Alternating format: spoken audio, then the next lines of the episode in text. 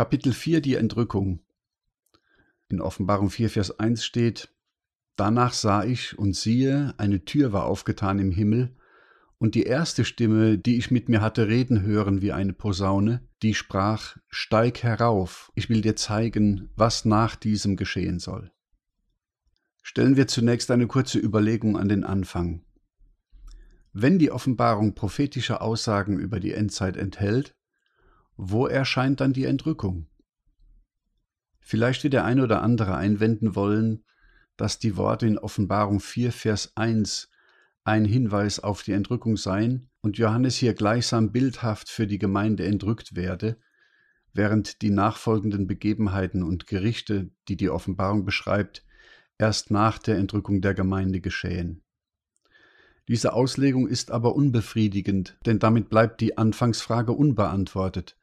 Wenn die Offenbarung so ausführlich wie kein anderes Buch der Bibel von den letzten Dingen handelt, warum ist dann nicht ausführlicher von der Entrückung, der Hinaufversammlung der Gemeinde Jesu Christi, der Episynagoge die Rede? Schließlich geht es dabei um die Vervollständigung des Leibes Christi, und das bedeutet, dass der Ratschluss, den Gott schon vor Grundlegung der Welt mit der neutestamentlichen Gemeinde gehabt hat, zum Abschluss gebracht und geoffenbart wird. Sollte ein solch wichtiger Augenblick in der Offenbarung vollkommen übergangen werden, beziehungsweise nur in einem Nebensatz in Kapitel 4, Vers 1b angedeutet sein? Das klingt unwahrscheinlich. Eine so fundamentale und große Sache wie die Entrückung steht nicht irgendwo zwischen den Zeilen. Kapitel 4.1 Der Text. Versuchen wir auch hier den Text genau zu analysieren und etwas Struktur in die Sache zu bringen. Folgende Fragen interessieren uns. Wo in der Offenbarung finden wir etwas der Entrückung Vergleichbares? Wer wird entrückt und unter welchen Umständen? Antwort. Es gibt in der Offenbarung insgesamt drei Bibelstellen, die von einer sogenannten Entrückung handeln.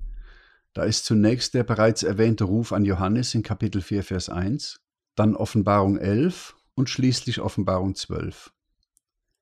Schauen wir uns die Stellen der Reihe nach an.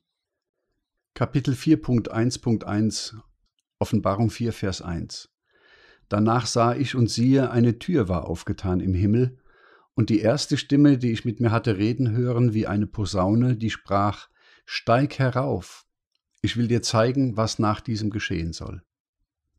Alsbald wurde ich vom Geist ergriffen, und siehe, ein Thron stand im Himmel, und auf dem Thron saß einer. Und der da saß, war anzusehen wie der Stein Jaspis und Sarder, und ein Regenbogen war um den Thron, anzusehen wie ein Smaragd. Meiner Überzeugung nach bedeutet der Aufruf an Johannes lediglich, dass Gott Johannes in die oberen Welten versetzt, damit dieser von dort seine Offenbarung empfangen konnte. Mit der Entrückung der Gemeinde, wie Paulus sie beschreibt, hat dies meines Erachtens aber nichts zu tun. Ich ordne diese Art der Interpretation eher als eine Art Verlegenheitsauslegung ein, da viele Ausleger Aussagen zur Entrückung in der Offenbarung zwar vermisst haben, aber bislang die gedankliche Brücke zu den zwei Zeugen nicht schlagen konnten. Außerdem sind die meisten Ausleger Vertreter einer Theologie, die die Entrückung zeitlich vor dem Beginn der 70. Jahrwoche anordnet. Die 70. Jahrwoche stammt aus einer Prophetie aus dem Buch Daniel. Der Prophet Daniel und die Offenbarung des Johannes sagen für diese sieben Jahre die Herrschaft des Antichristen voraus. Eine für alle Menschen und besonders für Christen sehr schwierige und gefährliche Zeit. Da nach Meinung der allermeisten Ausleger die Christen diese Zeit nicht mehr erleben, sondern vorher in den Himmel entrückt werden, muss nach ihrer Auffassung die Entrückung ganz am Anfang der Offenbarung sein, damit alle dort geschilderten Gerichte erst nach der Entrückung liegen und so die Gemeinde Jesu davor bewahrt bleibt. Das ist allerdings eine sehr formale Art der Auslegung, ohne inhaltliche Analyse der dort genannten Gerichte. Außerdem muss man in Offenbarung 4, Vers 1 viel hineininterpretieren, um dem Vers diese Inhalte beizubiegen. So viel in aller Kürze zur Motivlage eines Teils der Ausleger. Die Tatsache, dass Johannes in Offenbarung 1, Vers 19 gesagt wird, dass er das schreiben soll, was er gesehen hat und was ist und was geschehen soll danach, muss inhaltlich weiter gefasst und in seiner Bedeutung für die ganze Offenbarung umfänglicher verstanden werden, als hieraus lediglich abzuleiten, dass Johannes und damit die Gemeinde vor der Drangsalzzeit entrückt würde.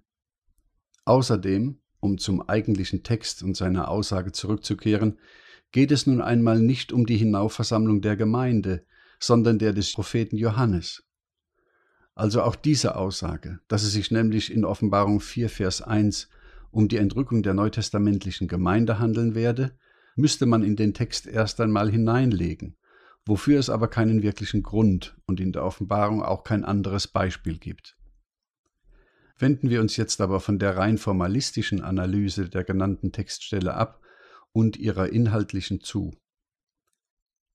Kapitel 4.1.2 Offenbarung 12, Vers 4b bis 5 Und der Drache trat vor das Weib, die gebären sollte, auf das, wenn sie geboren hätte, er ihr Kind fräße.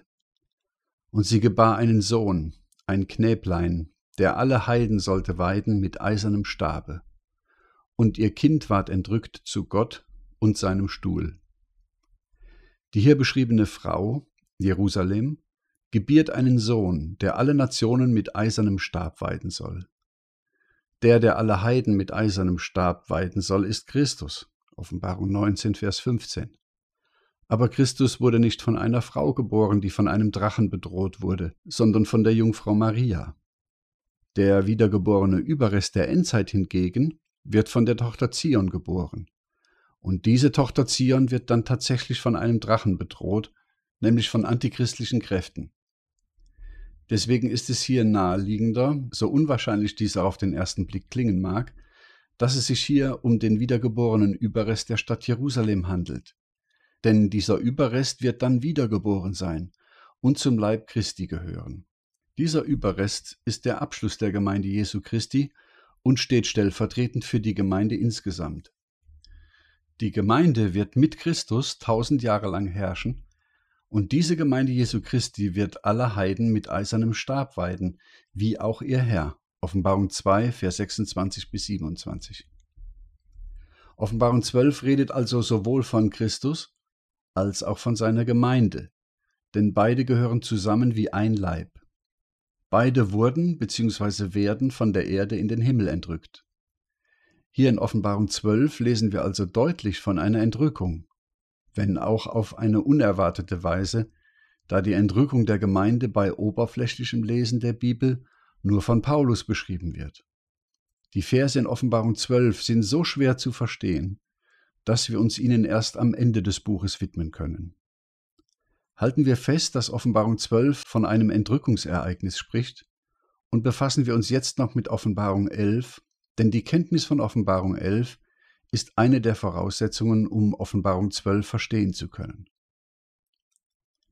Kapitel 4.1.3 Offenbarung 11, Vers 11 Die beiden Zeugen und nach drei Tagen und einem halben fuhr in sie der Geist des Lebens von Gott. Und sie stellten sich auf ihre Füße, und eine große Furcht fiel auf die, die sie sahen.